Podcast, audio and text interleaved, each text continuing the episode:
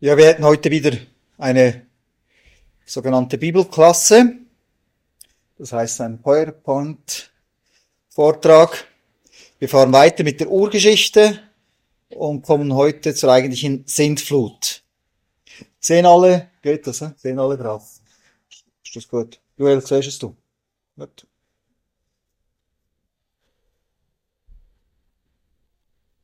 Der Text ist aus dem ersten Buch Mose, im Kapitel 7, die Verse 6 bis 24. Er teilt sich auf in drei Teile. Zuerst wird der Einzug in die Arche beschrieben. Dann äh, beginnt die Flut. Und schließlich wird etwas über die Aus, das Ausmaß der Flut äh, gesagt. Im Anschluss daran sage ich noch einige Dinge aus der Sicht der Wissenschaft. Aber die Texteinteilung wäre soweit. Also der erste Teil, da geht es um den Einzug in die Arche. Ich lese dazu die Verse 6 bis 9 aus dem siebten Kapitel vom ersten Buch Mose, damit wir den Zusammenhang haben.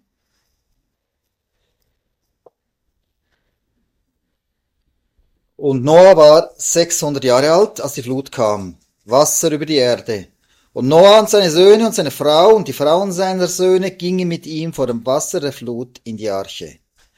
Von dem reinen Vieh und von dem Vieh, das nicht rein ist, und von den Vögeln und von allem, was auf dem Erdboden kriecht, kamen je zwei zu Noah in die Arche, ein männliches und ein weibliches, wie Gott dem Noah geboten hatte. Jetzt schauen wir die einzelnen Verse genauer an, also Vers 6. Und Noah war 600 Jahre alt, als die Flut kam, Wasser über die Erde. Also hier haben wir die Datierung.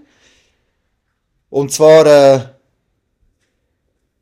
ja, konnte man ja nicht vor Christus, nach Christus gab es natürlich vorher nicht. Nicht so datiert, man hat offenbar nach den Patriarchen datiert.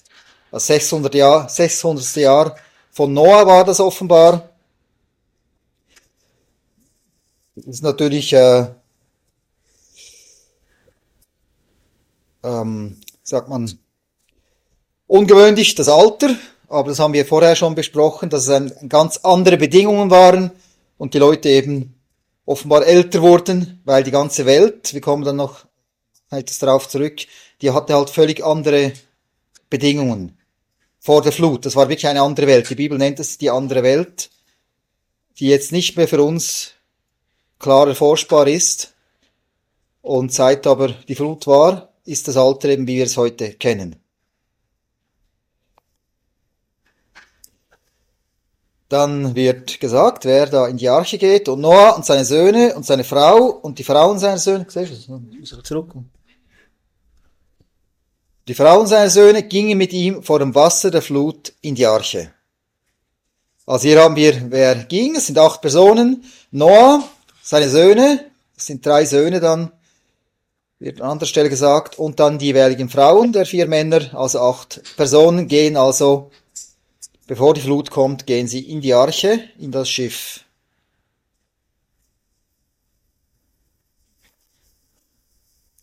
Und ebenfalls gehen verschiedene Tiere hinein.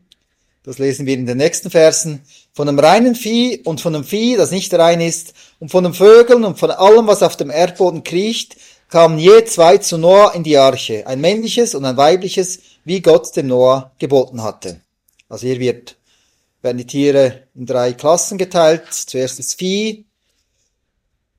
Häufig wird noch, kommt noch eine vierte Klasse dazu, die wilden Tiere. Offenbar ist das hier ein Saumbegriff. Vieh, normalerweise sind es die Haustiere. Hier sind es vielleicht die wilden Tiere und die Haustiere, alle Vierbeiner.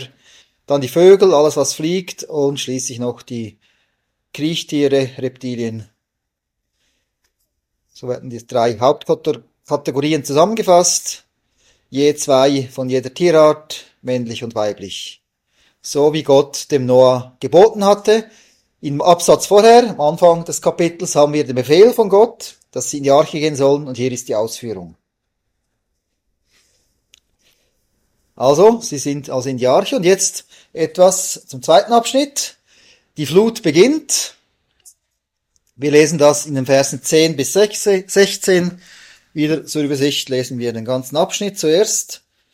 1. Mose 7, 10 bis 16. Und es geschah nach sieben Tagen, da kam das Wasser der Flut über die Erde. Im 600. Lebensjahr Noahs, im zweiten Monat, am 17. Tag des Monats. An diesem Tag brachen alle Quellen der großen Tiefe auf und die Fenster des Himmels öffneten sich. Und der Regen fiel auf die Erde 40 Tage und 40 Nächte lang. An eben diesem Tag gingen Noah und Sem und Ham und Japhet, die Söhne Noahs und die Frau Noahs und die drei Frauen seiner Söhne mit ihnen in die Arche sie und alle Tiere nach ihrer Art und alles Vieh nach seiner Art und alle kriechenden Tiere, die auf der Erde kriechen nach ihrer Art und alle Vögel nach ihrer Art, jeder Vogel jeglichen Gefieders. Und sie gingen zu Noah an die Arche, je zwei und zwei von allem Fleisch in dem Lebensodem war. Und die, die hineingingen, waren je ein männliches und ein weibliches von allem Fleisch, wie Gott ihm geboten hatte. Und der Herr schloss hinter ihm zu.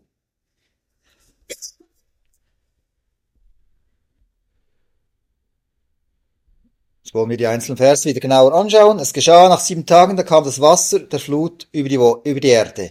Also es gab eine Woche Vorbereitungszeit, sieben Tage, äh, bevor es dann losging. Also sie hatten sieben Tage zum Einsteigen. Und dann, nach sieben Tagen ging es dann los, als alle drinnen waren. Das wird dann hier Genau, datiert im 600. Lebensjahr Noahs im zweiten Monat, am 17. Tag des Monats. An diesem Tag brachen alle Quellen der großen Tiefe auf und die Fenster des Himmels öffneten sich. Also hier nochmals, dass es im 600. 600. Lebensjahr Noahs war. Und zwar im zweiten Monat. Man fragt sich im zweiten Monat von was. Wir sehen im zweiten Buch Mose, dass die Jahreszählung neu eine neue Jahreszählung begonnen wurde im Frühling und die alte Jahreszählung, die aber bis heute auch, äh, auch in verschiedenen Kulturen weitergeht, die fing im Herbst an. Also wir sehen dort, dass die erste, ja, das, das fing im Herbst also an, die Jahreszählung, und der zweite Monat, das wäre ungefähr der November. Also das ist die ältere Zählung von der Bibel her. Und, das, und die zwei Zählungen, die zwei Jahre, eines, das im Frühling anfängt, eines im Herbst, das blieb parallel bestehen in der Bibel. Als zweiter Monat, etwa November, 17. Tag. Und an diesem Tag kommt Wasser von zwei Seiten. Es wird, werden hier erwähnt, die Quellen der großen Tiefe, erstens, und zweitens die Fenster des Himmels. Also Wasser von unten und von oben. Und die Frage ist, was das genau gemeint ist hier, Quellen der großen Tiefe. Und die Antwort ist, dass wir es nicht genau wissen. Aber der große Tiefe in der Bibel jedenfalls ist, ist ein Begriff für das Meer. Große Tiefe, das ist viel Wasser gemeint. Und hier, ja, gibt es verschiedene Möglichkeiten. Das Problem ist halt, dass es eine andere Welt war vorher, auch mit einem anderen Kreislauf und es hat anders funktioniert. Wir haben Angaben in der Bibel dazu, aber nicht genug, dass wir es genau wissen, wie es funktioniert hat. Und es gibt die Möglichkeit, dass es ein, ein wie ein unterirdisches Meer gab, also die Quellen der großen Tiefe, dass es die Quelle selber, die groß tief sind, also unterirdisch riesige Wasservorräte waren, die dann aufbrachen, auch durch Vulkan und das alles äh, raufkam. Und eventuell auch dann sehr heiß, eine Theorie ist, dass es sehr heiß wurde und in die Luft ging und dann wieder abregnete. Es ist aber auch möglich, dass die Quelle der großen Tiefe, dass es selber das Meer ist. Es gab ja schon Meer am Anfang und dass sich eben durch die Erdbewegungen, die Gott bewirkt hat, dass das ganze, der ganze Meeresboden gehoben hat und das Meer eben auf das Land geflossen ist praktisch. Das ist auch möglich, dass das Meer eigentlich, es geht jedenfalls ein Meer, das aufs Land kam, jedenfalls geht es, ob das, es ist nicht klar, ob das Meer unterirdisch war und aufgebrochen ist, entweder unter dem Meer oder irgendwie einfach unter der Erde, oder ob das Meer aufs Land ist praktisch, weil sich das angehoben hat. Da gibt es verschiedene Theorien. Jedenfalls ist von unten ist Wasser gekommen, das ist hier klar. Und die Fenster des Himmels ist auch nicht klar. Es gibt ja es ist möglicherweise gab es eine gewisse Wasserdampfhülle. Es gibt äh, gewisse Beschreibungen davon, dass es eben eine Wasserdampfhülle wahrscheinlich irgendetwas gab, das die Erde überdeckt hat. Möglicherweise hat das auch damit zu tun, dass die Menschen dann älter wurden, weil die Strahlung abgeschützt äh, wurde. Aber trotzdem, es gibt auch Berechnungen, dass es irgendwie so viel Wasser, äh, dass es irgendwie nicht funktionieren würde, aber die Bedingungen waren halt anders. Und ja, jedenfalls gibt es das, was beschrieben wird, das Wasser, das über irgendwie am Himmel war damals, das ist jetzt jedenfalls nicht mehr da. Das ist ja das Wasser, das heute so in den Wolken ist, das ist viel zu wenig, dass es die Erde überschwemmen könnte. Und es ist eben das andere ist, dass vieles verdampft ist und dann der Dampf dann wieder runtergekommen ist. Es gibt verschiedene Theorien, äh, aber ganz genau, ja, wie, es, es, ich habe das gelesen, was man, wie man, wie man sich vorstellen kann, aber es ist nicht äh, sicher. Jedenfalls Wasser von unten, von oben, das ist sicher. Und sicher ist es nicht dasselbe, das man heute erforschen kann. Es ist etwas anderes, weil heute kann es nicht so viel regnen, wie es damals geregnet hat. Aber darum, darum ist auch ein spezieller Ausdruck in der Bibel, der kommt nicht für einen normalen Regen vor. Das heißt nicht einfach, es hat geregnet und die Wolken so. Das heißt eben, es ist ein anderer Ausdruck, der eben nicht mehr vorkommt. Also ist etwas anderes, aber von oben herab ist es eben gekommen.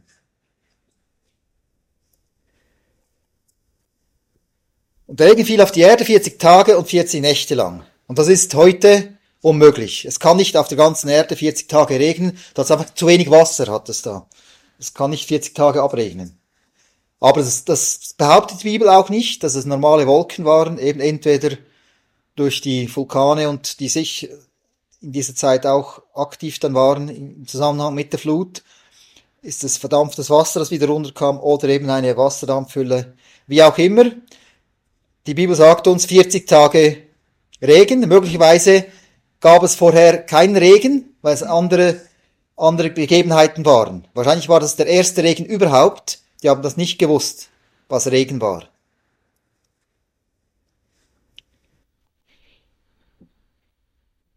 Und dann noch einmal wird gesagt, wer in der Arche war, wer gerettet wurde. An eben diesem Tag gingen Noah und Sem und Ham und Japhet, die Söhne Noahs und die Frau Noahs und die drei Frauen seiner Söhne mit ihnen in die Arche, sie und alle Tiere nach ihrer Art und alles Vieh nach seiner Art und alle kriechenden Tiere, die auf der Erde kriechen nach ihrer Art und alle Vögel nach ihrer Art, jeder Vogel jeglichen Gefieders.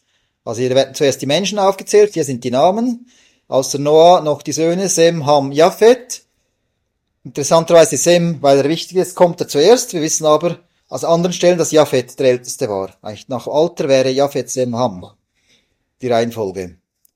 Und die Frauen werden nicht genannt mit Namen, wissen nicht warum, aber wir haben keine Namen der vier Frauen von der Arche. Und dann wieder werden die Tiere aufgezählt, hier eine Vierteilung. Zuerst ähm, allgemein die Tiere, diesem Begriff sind meistens Wildtiere gemeint, dann das Vieh, die Haustiere, dann die Kriechtiere und die Vögel.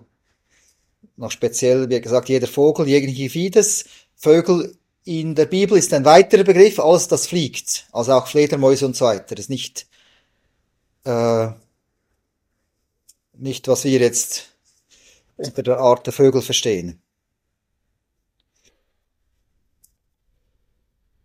Und sie gingen zu Noah in die Arche, jetzt zwei und zwei von allem Fleisch, in dem Lebensorden war. Hier wird wiederholt, dass es zwei und zwei waren. Wir wissen noch, von den Opfertieren waren es dann sieben Paare, aber es wird hier nicht speziell nochmals äh, wiederholt. Und hier auch wichtig, sie gingen zu Noah in die Arche, das heißt nicht, dass er sie gejagt hat und äh, sie eingesammelt hat, sondern Gott hat es gemacht, dass sie kamen.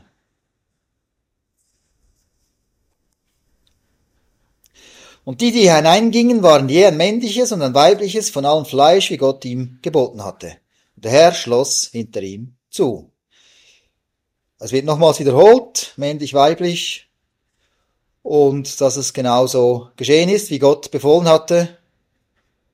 Und dann am Schluss der folgenschwere Satz, und der Herr schloss hinter ihm zu. Also am Schluss hat Gott das alles dicht gemacht, vielleicht auch noch, dass wirklich kein Wasser reinkam. Es war eine Seitentüre, irgendwie, wo die, wo alle hineinkamen. Und dann war es nicht mehr möglich hineinzukommen für die Menschen. Die Tiere waren sowieso nicht alle möglich, die durften nur eben zwei von jeder Art. Da war es nicht, äh, das war so geplant einfach. Und die haben nicht, äh, die haben keinen freien Willen, dass sie jetzt da überlegt haben, sollen sie rein oder nicht, sondern ein Teil kam einfach. Aber die Menschen, die konnten frei entscheiden, gehen wir rein oder nicht.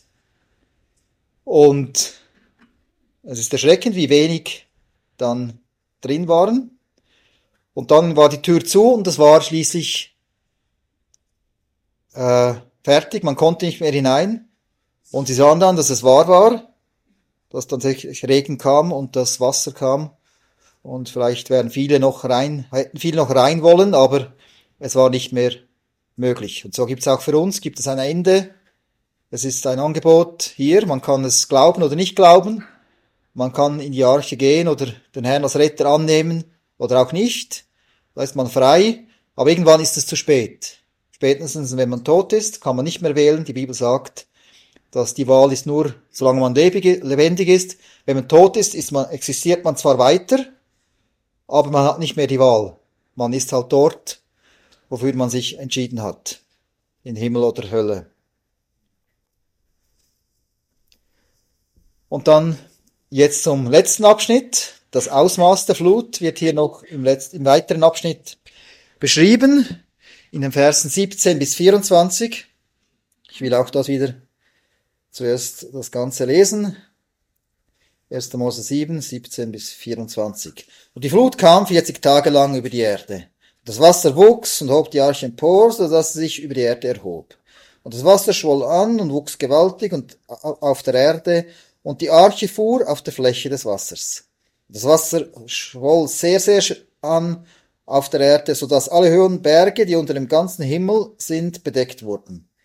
15 Ellen darüber hinaus verschwoll das Wasser an, so wurden die Berge bedeckt. Da kam alles Fleisch um, das sich auf der Erde regte, alles an Vögeln, an Vieh und an Tieren und an allem Gewimmel, das auf der Erde wimmelte, und alle Menschen. Alles starb, in dessen Nase ein Hauch von dem Odem war, von allem, was auf dem trockenen Land lebte. So löschte er alles Bestehende aus, das auf der Fläche des Erdbodens war, vom Menschen bis zum Vieh, bis zu den kriechenden Tieren und bis zu den Vögeln des Himmels. Und sie wurden von der Erde ausgelöscht. Nur Noah blieb übrig und das, was mit ihm in der Arche war. Das Wasser schwoll an auf der Erde 150 Tage lang. Und die Flut kam 40 Tage lang über die Erde und das Wasser wuchs und hob die Arche empor, so dass sie sich über die Erde erhob. Also 40 Tage hat es, wie wir vorher gelesen haben, geregnet und das Wasser stieg in diesen 40 Tagen und hat dann schließlich die Arche emporgehoben. Und nachdem die Arche dann vom Boden abhob, ist sie weiter, ist das Wasser weitergestiegen, das Wasser schwoll an und wuchs gewaltig auf der Erde und die Arche fuhr auf der Fläche des Wassers. Dann ist die Arche getrieben. Sie hatte nicht ein Ziel, wo sie hin musste, sie musste einfach schwimmen. Sie hatte kein Steuerruder oder so. Das war einfach ein Kasten. Äh, und der Trieb, der eben nicht kippen konnte, der hatte ideale Maße.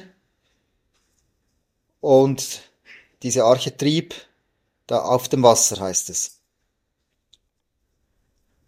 Und das Wasser schwoll sehr, sehr an auf der Erde, so dass alle hohen Berge, die unter dem ganzen Himmel sind, bedeckt wurden.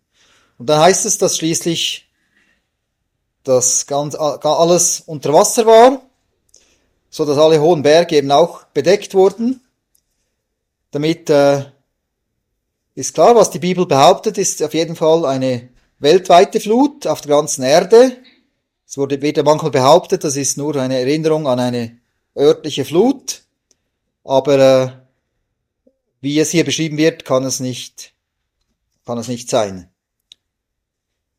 Und tatsächlich gibt es ja eine Erinnerung weltweit an eine Flut, an eine weltweite Flut. Und auch eine, nur eine weltweite Flut kann alle hohen Berge bedecken. Das geht nicht mit einer örtlichen äh, Flut. Es fragt sich, ob die höchsten Berge heute sind ja über 8000 Meter, ob das Wasser wirklich so hoch war. Und wahrscheinlich nicht, weil das Wasser, das kann man ja ausrechnen, das man heute hat. Die Bibel sagt ausdrücklich, dass das Wasser, das jetzt ist, das ist von der Flut. Also es ist nicht anderes Wasser. Ja, wir wissen, wie viel Wasser war. Und da kann man sehen, dass es so über 2000 Meter kann es Berge bedecken, aber nicht höher. Und tatsächlich haben wir ja äh, Hinweise, dass die Berge später entstanden sind. Und die wachsen ja bis jetzt. Gibt es, äh, ist die Erde in Bewegung, nicht mehr so schnell wie früher. Wahrscheinlich in der Zeit der Flut war alles sehr schnell in Bewegung. Aber jedenfalls die alte Welt, die hatte keine solchen Berge wie heute. Das waren also nicht, das ging nicht über 2000 Meter und das wurde alles überflutet. Und die, die hohen Berge, die heute über 8000 Meter gehen, das ist später entstanden, nach der Flut. Das sehen wir dann nachher noch durch die, ja, das durch die Erdbewegungen sind die Berge aufgefaltet worden. Aber in der Zeit waren die nicht in dieser Höhe. 15 Ellen darüber hinaus scholl das Wasser an, so wurden die Berge bedeckt. Das wird sogar genau gesagt. Über den höchsten Berg 15 Ellen, eine Elle ein halber Meter, also man kann immer geteilt in zwei, dann hat man es im Meter, siebeneinhalb Meter ungefähr. Und damit, man kann ja etwa den Tiefgang der Arche etwa schätzen. Also das ist so gerade, dass die Arche drüber konnte. Also die Arche konnte dann überall treiben, auch über den höchsten Berg.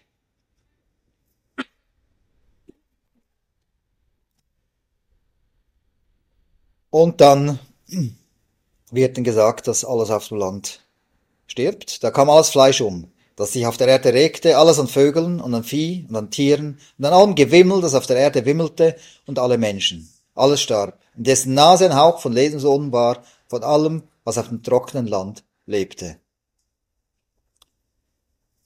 Also alles auf dem Land ist umgekommen. Und noch wird wieder, werden die verschiedenen Klassen wieder aufgezählt, die Vögel, Vieh, die Tiere und dann ein anderes Wort, Gewimmel, das sind die kleinen Tiere hier gemeint.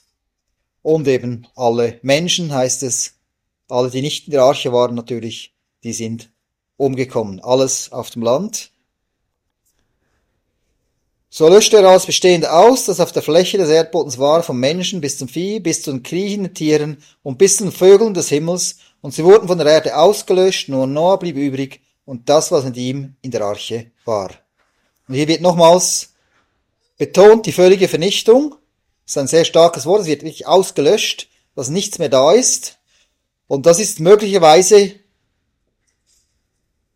ein Hinweis darauf, dass es eben keine Landlebewesen wir in den Schichten finden. Das ist ein Problem, dass in den untersten Schichten, die der Flut zugerechnet werden, hat man nur tote Meerestiere und keine Landtiere. Und dann der Evolutionstheorie sagt man, ja, zuerst waren die, die Meereslebewesen und dann die Landlebewesen. Aber vielleicht ist das hier ein, ein Hinweis, dass eben alles ausgelöscht wurde. Und nicht, wir haben heute keine Spuren mehr, auch keine Fossilien mehr von der Sintflut, von den Landlebewesen. Natürlich kamen in der Zeit auch viele Meerestiere um, weil das war ja das war ja nicht irgendwie so schön sauberes Wasser, das da herabkam. Das hat die ganze Erde das wurde umgewälzt. Das war eine Schlammlawine. Da wurden auch Fische und alles kam auch um. Und möglicherweise haben wir nur Spuren von den Meerwesen.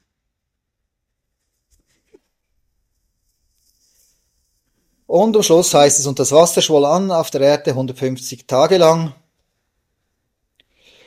Wir haben zwar gelesen, der Regen war 40 Tage, hier könnte man schließen, dass es 110 Tage weiter vielleicht gestiegen ist, aber das Anschwellen kann auch heißen, dass sie einfach, dass sie auf der Erde blieben. Das wird da, meistens wird es anders übersetzt. Hier ist in meiner übersetzt so, man wird die, die, die Wasser waren mächtig über der Erde. Es muss nicht unbedingt sein, dass es weiter gestiegen ist, aber es kann auch gestiegen sein, dann wäre es halt vom nicht von oben, weil der Regen war ja nur 40 Tage, dann wäre es von unten her das Wasser weiter zufloss, aus dem Boden heraus, und so ist es weiter gestiegen möglicherweise.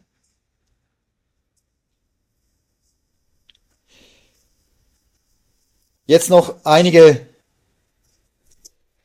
seit zum Text, jetzt noch einige Ergänzungen aus Sicht von Wissenschaft. Das sind natürlich nur ein paar kurze Hinweise. Wir haben da nicht die Zeit, um das ausführliche, die verschiedenen Theorien anzusehen. Das sind so die, äh, die Erdschichten, wie sie normalerweise genannt werden, wie wir sie noch in der Schule gelernt haben. Die oberen zwei hingegen, da hat man jetzt, auch, hat man jetzt andere Namen, aber spielt für uns keine Rolle. Äh, und dann ist man, wenn man die Schichten anschaut, dann bezeugen sie auf jeden Fall eine Katastrophe und eine Überschwemmung. Soweit stimmt es gut mit einer Flut überein. Selbst auf den höchsten Bergen findet man getötete Meerestiere. Also man hat Hinweise auf der ganzen Erde, dass überall mal Meer war. Das ist natürlich kein Beweis, dass es die Sintflut war, aber eigentlich passt das gut zur Bibel. Natürlich, das bestreitet kein Wissenschaftler. Sie reden halt von einem anderen Meer, von einem Urmeer vielleicht, das mal war und so weiter. Aber grundsätzlich ist mal eine Tatsache, dass es die Schichten bezeugen, dass überall Meer war. Aber nicht nur das, sondern sie zeugen auch von Katastrophen. Und man hat dann äh, versucht, natürlich von Christen, die natürlich eine Minderheit sind in der Wissenschaft, die haben versucht, das irgendwie zur Sintflut zuzuordnen, die Schichten, wie es genau ging.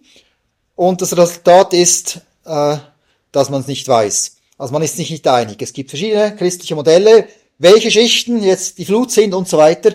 Aber eigentlich äh, ändert das immer ein bisschen. Das ist eben Wissenschaft, das ist nicht sicher.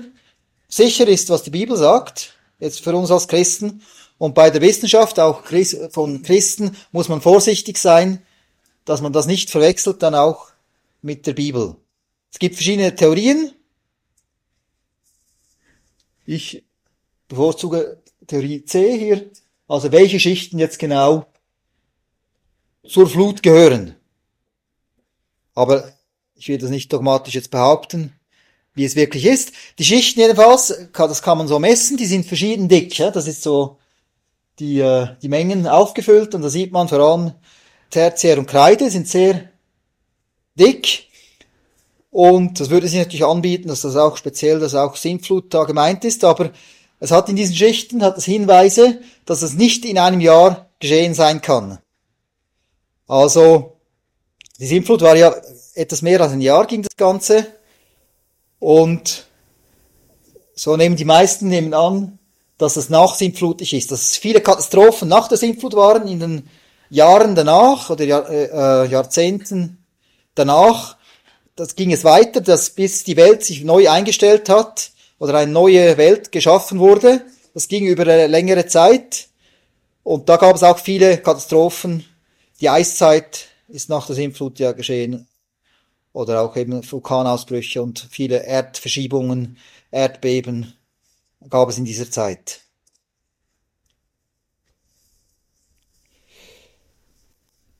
Dann so ganz vereinfacht gesagt, findet man ja Fossilien in den Schichten und so grob gesagt eben hat man nur in den oberen Schichten oder fast nur, das stimmt nicht absolut, aber jetzt mal vereinfacht gesagt, hat man so die Säugetiere eher oben und die Meerestiere unten, hat man etwa dieses Schema. Je, also die oberen Schichten, das sind die neueren und die unteren sind die alten. Also und äh, also zuerst, das untere ist zuerst und dann gehen die Schichten übereinander. Und das ist auch, auch ein Pfeiler der sogenannten Evolutionstheorie, nämlich dass es nacheinander so die Tiere sich entwickelt haben. Das ist auch also ein Pfeiler, dass man sagt, ja, in der unteren Schichten sind einfache Lebenswesen, vor allem Tierlebewesen, in der oberen sind dann Säugetiere und so. Und das zeigt, dass eben, ja, dass dass wirklich so hintereinander entstanden sind, aber das, in der Bibel heißt es natürlich nicht so. In der Bibel hat, hat Gott alle, alle Lebewesen hat er miteinander erschaffen. Und da muss es also andere Gründe haben, dass es so ist. Da gibt es auch verschiedene Theorien, aber es bleibt eine Frage. Es gibt keine Theorie, die wirklich anerkannt ist von allen. Also auch hier, ich will es auch zeigen, es gibt auch Viele Christen forschen hier auch, aber sie haben auch nicht die Antworten auf alle Fragen. Das ist auch eigentlich ein Problem. Äh, wieso ist es so, wie es ist.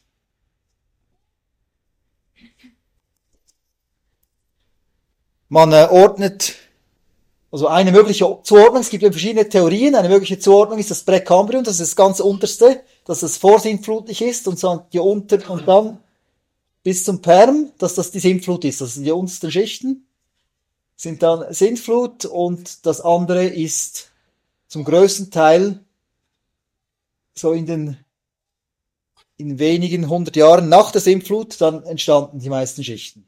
Das wäre wie es viele so denken, dass es ist.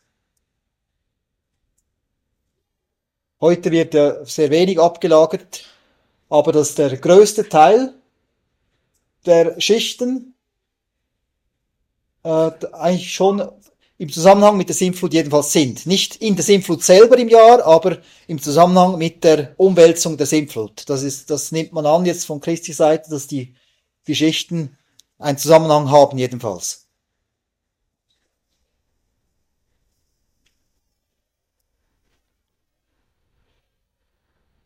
Dann noch etwas zur Wasserverteilung. Eben heute, wie gesagt, äh, heute könnte das nicht so abregnen, weil in der Atmosphäre ist ganz wenig Wasser. Das meiste Wasser ist in den Ozeanen, über 97 Prozent, also fast alles Wasser ist heute in den Meeren.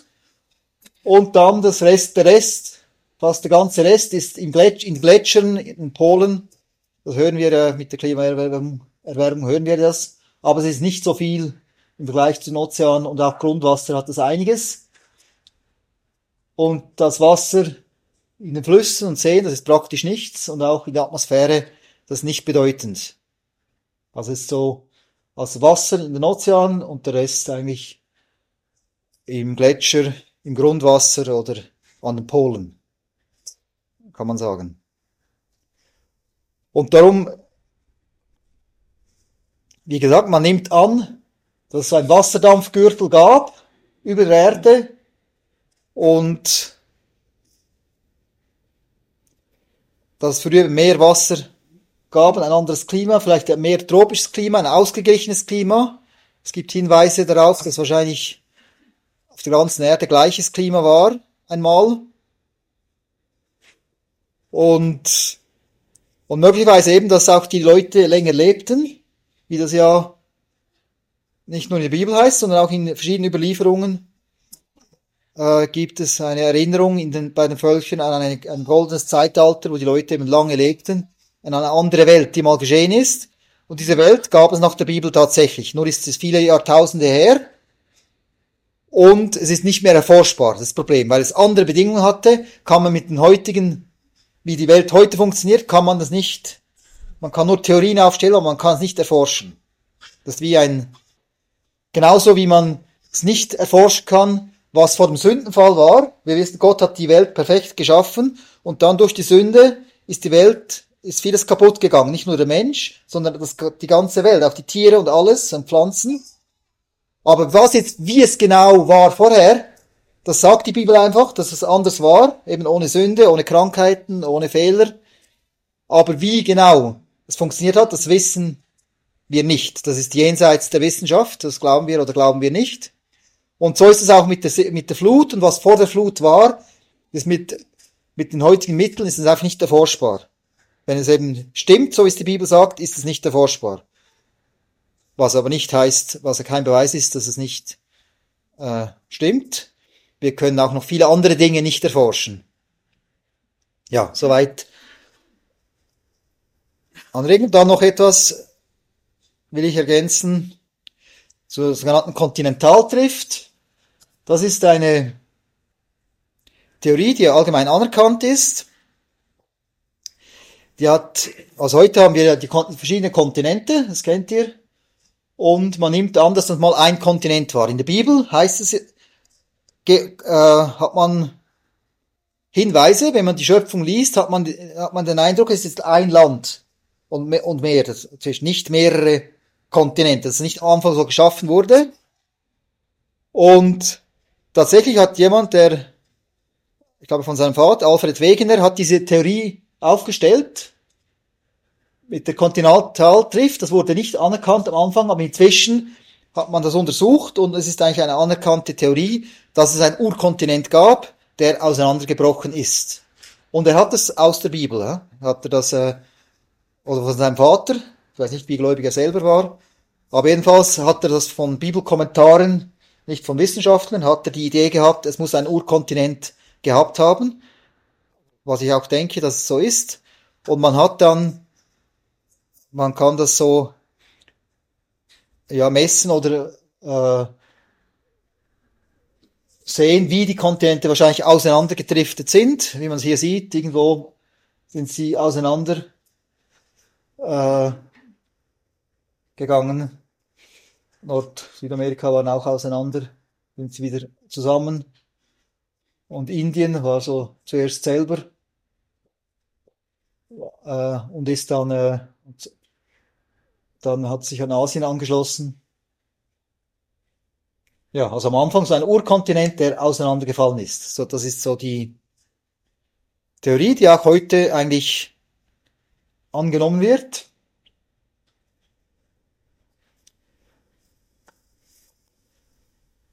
Und, und eine Bibelstelle, die ihn auch darauf gebracht hat, das ist im zehnten Kapitel vom ersten Buch Mose.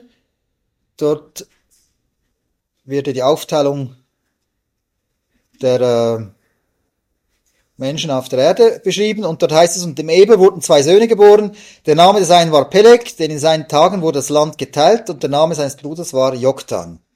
Peleg heißt Teilung und er, er bekam den Namen Teilung, weil in seinen Tagen das Land geteilt wurde. Hier gibt es zwei Auslegungen. Das eine, die eine Auslegung ist, die Landbevölkerung hat sich aufgeteilt auf der Erde, weil das Land geteilt, das kann man auch übersetzen, die Landbevölkerung hat sich geteilt. Also es ist nicht, man kann es nicht sprachlich entscheiden. Aber es kann auch heißen, dass das Land auseinandergeteilt ist. Und jedenfalls hatte er diese Auslegung. Und so kam er dann auf die Idee.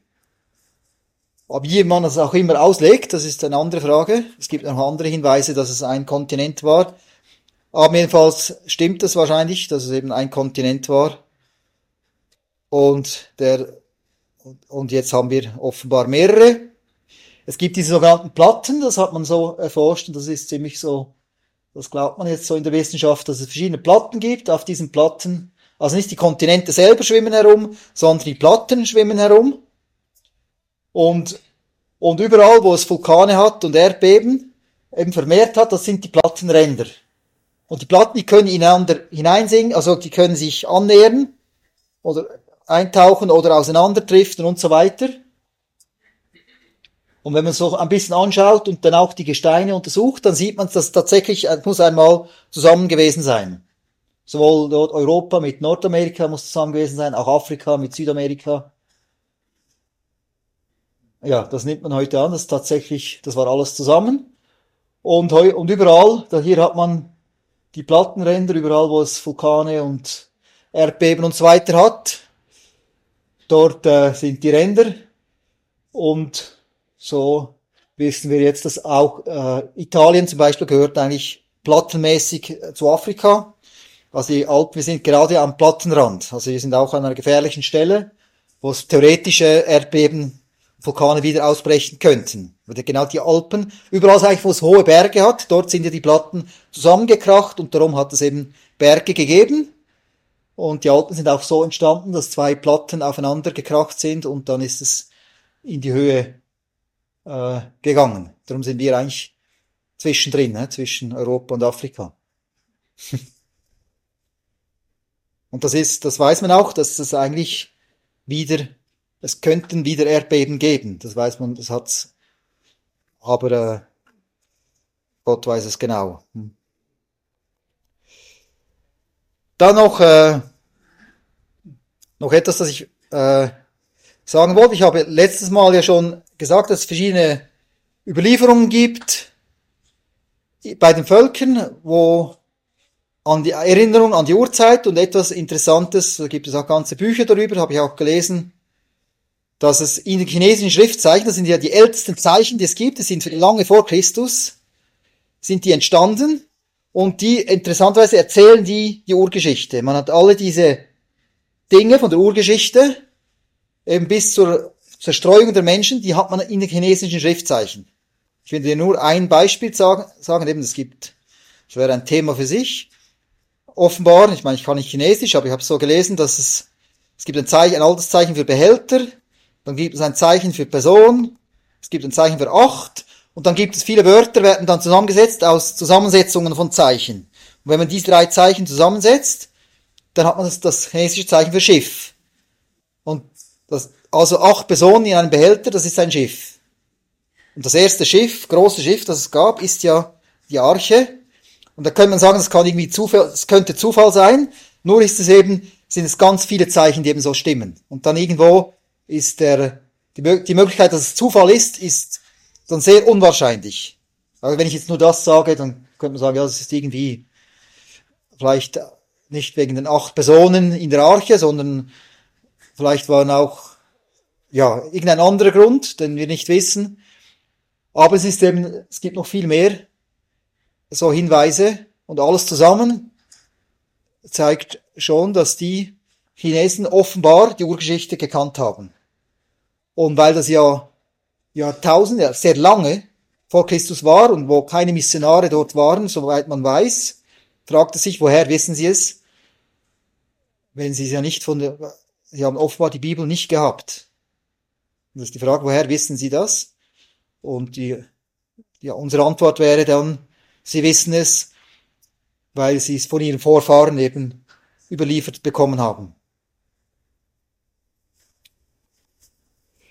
Dann äh, will ich jetzt äh, zum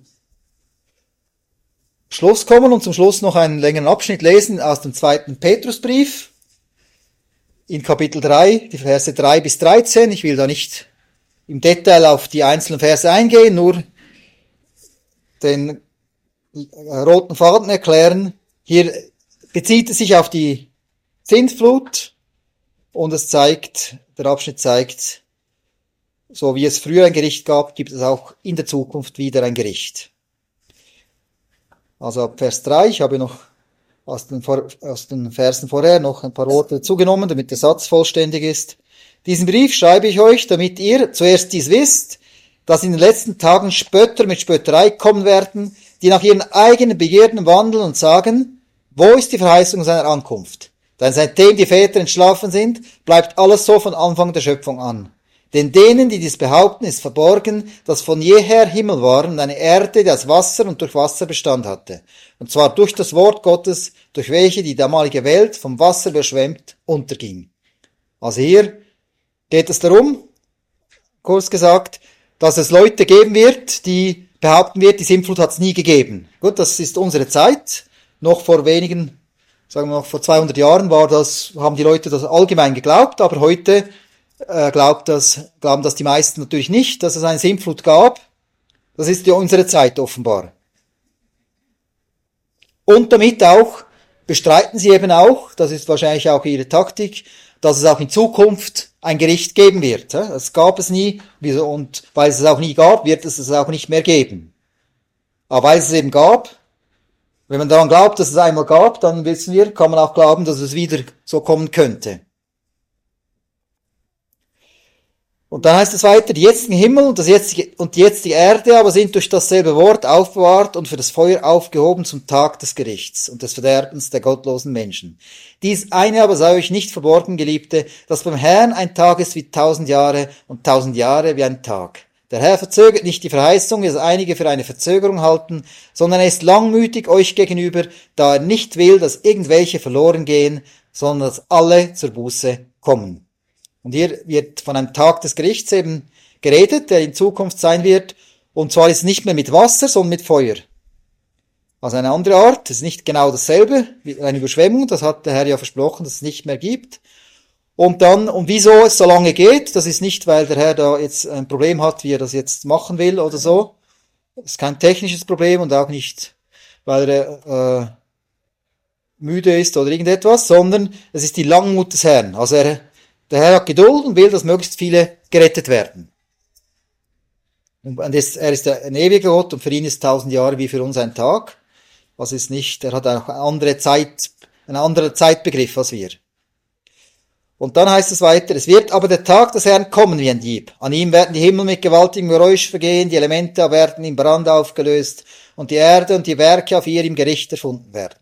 Da dies alles so aufgelöst wird, was für Leute müsst ihr dann sein in heiligem Wandel und Gottesfurcht, indem ihr die Ankunft des Tages Gottes erwartet und beschleunigt, um dessen Willen die Himmel in Feuer geraten und aufgelöst und die Elemente im Brand zerschmelzen werden. Also hier wird das Weltgericht dann beschrieben im Feuer, dass die Elemente auf, also dass alles eigentlich verbrennt am Schluss. Und es soll uns anspornen zur Gottesfurcht, heißt es hier. Aber wir sollen Gott respektieren und wir sollen das ernst nehmen. Und zum Schluss heißt es, wir erwarten aber nach seiner Verheißung neue Himmel und eine neue Erde, in denen Gerechtigkeit wohnt. Also am Schluss ist, äh, kommt eine neue Welt. Gott schafft eine neue Welt und das ist unsere, unsere Hoffnung, dass es eine bessere Welt gibt. Diese Welt hier ist nur zum Teil gut, zum Teil ist auch Gott es geschaffen, aber ist vieles ist kaputt gegangen. Aber es gibt eine bessere Welt, wir haben eine Hoffnung. Und die, die Tür zu dieser besseren Welt, die ist äh, Christus. Genauso wie die Leute damals in die neue Welt eintreten konnten, in eine neue Welt eintreten konnten, mussten sie in die Arche gehen und dann konnten sie dann landen in der neuen Welt und sich dort wieder ausbreiten. Und so ist es auch bei uns. Wenn wir in diese neue Welt sein wollen, müssen wir in die Arche gehen. Das ist Christus. Das ist nicht ein Schiff jetzt, sondern es ist, wir müssen ihn annehmen, damit er uns zu sich nehmen kann, dass wir in Christus sein können und wenn wir Christus haben, dann ist er unsere Rettung. Und sonst für alle gibt es ein Gericht. Nicht alle werden wir das Gericht jetzt auf der Erde erleben, aber spätestens, wenn wir tot sind, stehen wir auch vor dem Richter. Und das ist, was die Bibel sagt, dass jeder äh, muss Verantwortung tragen vor Gott. Und die einzige Rettung ist eben, weil niemand gut genug ist, ist eben, wenn wir das Sühnungswerk von Christus für uns in Anspruch nehmen, dass er eben für unsere Sünden gezahlt hat, weil wir es selber nicht tun können. Wir können es schon, aber da reicht die Ewigkeit nicht aus. Äh, es wird nie, wir können es nie sühnen. Und so ist das Fazit hier auch wieder, dass wir Christus, mit Christus leben, ihn annehmen. Da will ich noch beten. Jesus Christus, danke für das, dass du eine Rettung bereitet hast für uns. Ja, du bist unsere Arche, du bist unsere Rettung. Danke, dass wir zu dir kommen können und bei dir sein können. Amen. Ich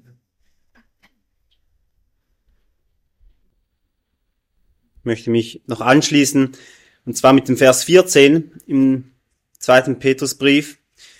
Ähm, wo es auch äh, ganz konkret wird für uns Gläubige, was das heißt. Wir erwarten ja eine neue, eine neue Flut in dem Sinn oder ein neues, ein, das Gericht, das bevorsteht, dass alles durch Flammen aufgelöst wird. Also diese Erde wird aufgehen im Feuer. Und bevor es eine neue Himmel und neue Erde gibt. Und was heißt es jetzt für diejenigen, die gerettet sind? Für diejenigen, die in Christus sind, die ihn angenommen haben und wo seine Gerechtigkeit uns zugerechnet wird. Und in Vers 14 lesen wir, da wir eben wissen, dass das Gericht kommt, lesen wir, deshalb Geliebte, da ihr dies erwartet, so befleißigt euch ohne Flecken und untadelig von ihm befunden zu werden in Frieden. Und so dürfen wir wissen, dass Gott wird wiederkommen, diese Erde zu richten. Und da wir dies wissen, sollen wir ohne Flecken sein und untadelig. Das heißt, wenn Gott wiederkommt, sollen wir nicht von unserer Stellung her, wo wir gerecht sind, sondern unserem ganz praktischen Leben, da wir dieses Gericht sehen, dass das kommt, sollen wir schauen, dass wir nicht Dinge zulassen und leben, die nicht in Ordnung sind. Und hier noch ein ganz praktischer Hinweis, in Frieden. Wenn Gott wiederkommt, sollten wir Frieden untereinander haben. Und die sollen wir auch anstreben, ganz praktisch auch im Alltag, wo wir nicht auf die kleinen Dinge schauen sollen, was uns teils vielleicht wichtig ist, sondern wir sollen nach Frieden streben. Und wenn der Herr wiederkommt, die Erde zu richten, dann sollte uns finden in Frieden. Und uns Geschwistern, unseren Familien, unseren Ehen, dort, wo wir gerade sind. Vielen Dank. Ich möchte betonen zu dem Frieden im Alltag der muss eine Grundlage haben. Nämlich Christus ist unsere Friede, unser Friede. Wie der Stefan ja auch gesagt hat, aber ich möchte es ausdrücklich betonen. Christus ist unser Friede. Oder Hebräer 4. Christus ist die wahre Sabbatruhe. Von da ausgehend sollen wir danach ringen, darum ringen, diesen Frieden im Alltag zu leben. Diese Grundlage muss klar sein. Sage ich mal so. Plakativ. Und ich meine es auch so. Und ich denke, die Schrift meint es auch so. Das ist das Wichtige. Was meint die Schrift? Nicht, was ich meine, sondern äh, Hebräer 4 weist ja ganz deutlich darauf hin, dass wir in diese Ruhe eingehen sollen. Ähm, das ist eine. Und das andere ist in diesem zweiten Petrus 3 ist ja die Rede für den Tag des, über den Tag des Gerichts und des Verderbens der gottlosen Menschen. Da ist natürlich der Gott der Bibel gemeint. Yahweh, der Vater und der Sohn. Und ihr wisst alle, in, Johannes, im Johannesbrief gibt es diese einfache Stelle. Wer den Sohn hat, der hat das Leben. Und wer den Sohn nicht hat, hat das Leben, also das ewige Leben, das vor Gott Bestand hat und in Gott Bestand hat, hat es nicht. Das ist die Definition von gottlos gemäß der Schrift. Den Herrn Jesus haben oder nicht haben. Und für diejenigen, die sein sind, noch eine, ein Bild vom ersten Mose 7, den wir gelesen haben. Da heißt es, und der Herr schloss hinter Noah die Türe zu.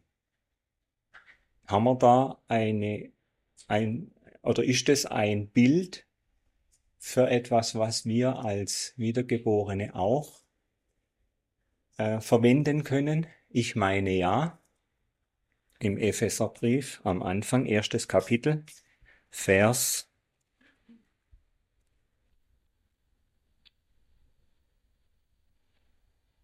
13. In Jesus Christus seid auch ihr, als ihr das Wort der Wahrheit, das Evangelium eures Heils gehört habt und gläubig geworden seid, versiegelt worden mit dem Heiligen Geist der Verheißung. Ich sehe da eine Parallele der Herr schloss die Tür, die Rettung für Noah und seine Familie war wie versiegelt. Und die den Herrn Jesus haben, sind versiegelt mit dem Heiligen Geist.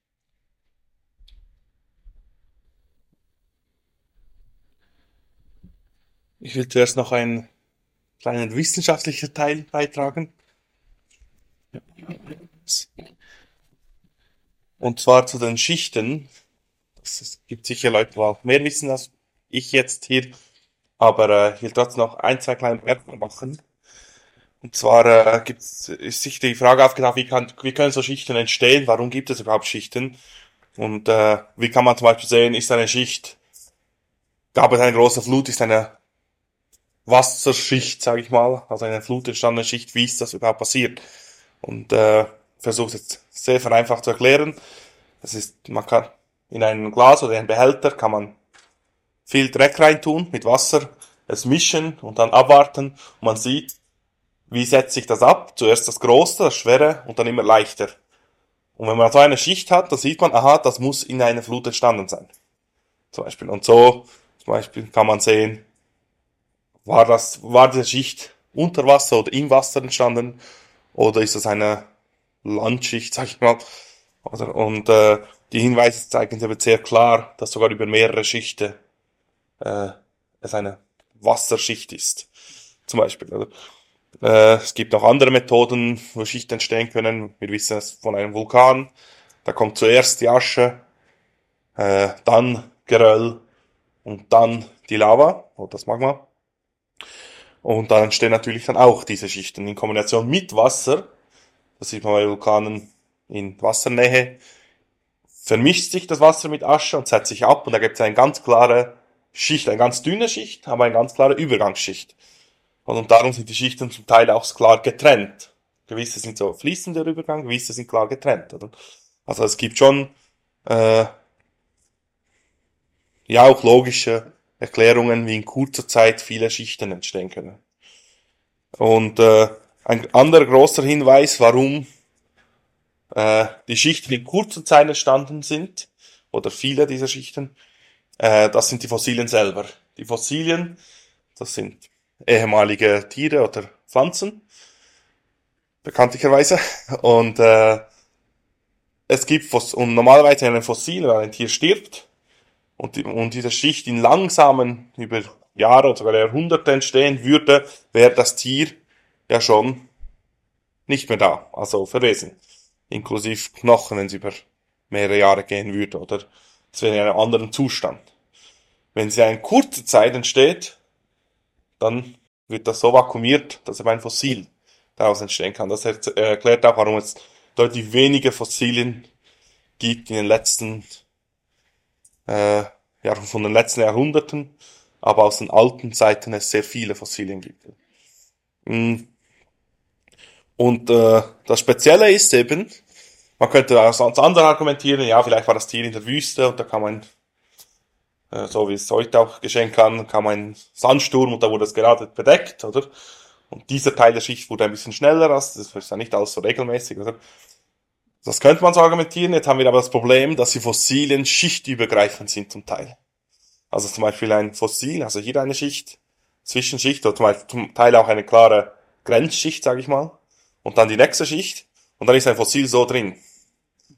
Und jetzt wird es kompliziert, um das erklären. Das ist der Wissenschaft eben als, äh, auch in, also in weltlicher Wissenschaft wird das als unerklärlich hingestellt oder äh, ungewöhnlich, aber es gibt eben nicht nur vereinzelt, sondern es gibt sehr viele solche Fossilien. Und wenn diese Schichten innerhalb von Monaten entstanden sind, ist erklärbar. In einem Monat ist wenigstens das Knochengerüst noch da und auch normalerweise das Tier, wenn es im Wasser ist, ist, ja, in einem Monat ist es noch nicht verwesen in diesen Umständen. Äh, zum Beispiel eben auch bei Vulkan, wenn das Wasser fast kochend heiß ist, äh, dann wird es auch, ja, ist der ganze Prozess anders. Oder wenn es eiskalt ist, es gibt auch Hinweise, dass es dann extreme Hitze und dann extreme Kälte kam. Äh, ja, dann verrät es nicht und dann erklärt das sogar, es gibt sogar Fossilien, wo über mehrere Schichten sind. Die Schichten sind zum Teil mehrere Meter hoch, aber zum Teil sind sie auch sehr klein, also auf der ganzen Erde sind es verschieden. Und manchmal wird auch eine Schicht ausgelassen, also dass man direkt in, also dass stellenweise eine Schicht gar nicht existiert auf der Erde. Es ist aber nicht, es ist nicht ganz so einfach, aber es gibt eben viele Hinweise, wie die genannten, aber auch noch andere, wo schlauere Leute als ich benennen könnten, dass es in kurzer Zeit entstanden ist, auf jeden Fall in unteren Schichten und nicht in einem langen Prozess. Und dazu will ich dann noch den Vers lesen aus Hiob 37, Vers 5 das ist die Schlussrede von Elihu. Wo sagt, Gott donnert mit seiner Stimme wunderbar, er tut große Dinge, die wir nicht verstehen. Denn er gebietet dem Schneefall auf die Erde und lässt Regen fließen, heftige Regengüsse. Dann zwingt er die Hand ihres Menschen zur Untätigkeit, damit alle Leute seine Werke erkennen möchten. Bezieht sich wohl nicht auf die Sintflut, aber man kann es sehr schön auf die Sintflut beziehen, äh, wo er sieht, wenn der Herr mit donnernder Stimme ruft und Regen sendet oder einen Sinnflut sendet, der Mensch nichts mehr tun kann und es auch nicht mal ganz versteht. Und es ist tatsächlich so, bis heute wissen wir viele Prozesse in der Natur nicht, obwohl wir diese Prozesse auch nachstellen können oder sie existieren, erforschen können. Und es ist noch viel, viel schwieriger, Pro- Naturprozesse in der Vergangenheit zu bestimmen oder zu erforschen. Und man sieht auch ein kleiner Faktor in der Umwelt kann sehr viel umstürzen, kann sehr viel ändern, sehr viel äh, ändern, wo wir uns vorher gar nicht bewusst waren. Wie groß muss dann die Änderung einer weltweiten Sinnflut sein? Ja, wir können es nicht verstehen oder nicht ganz verstehen. Wir können es nur erahnen und glauben.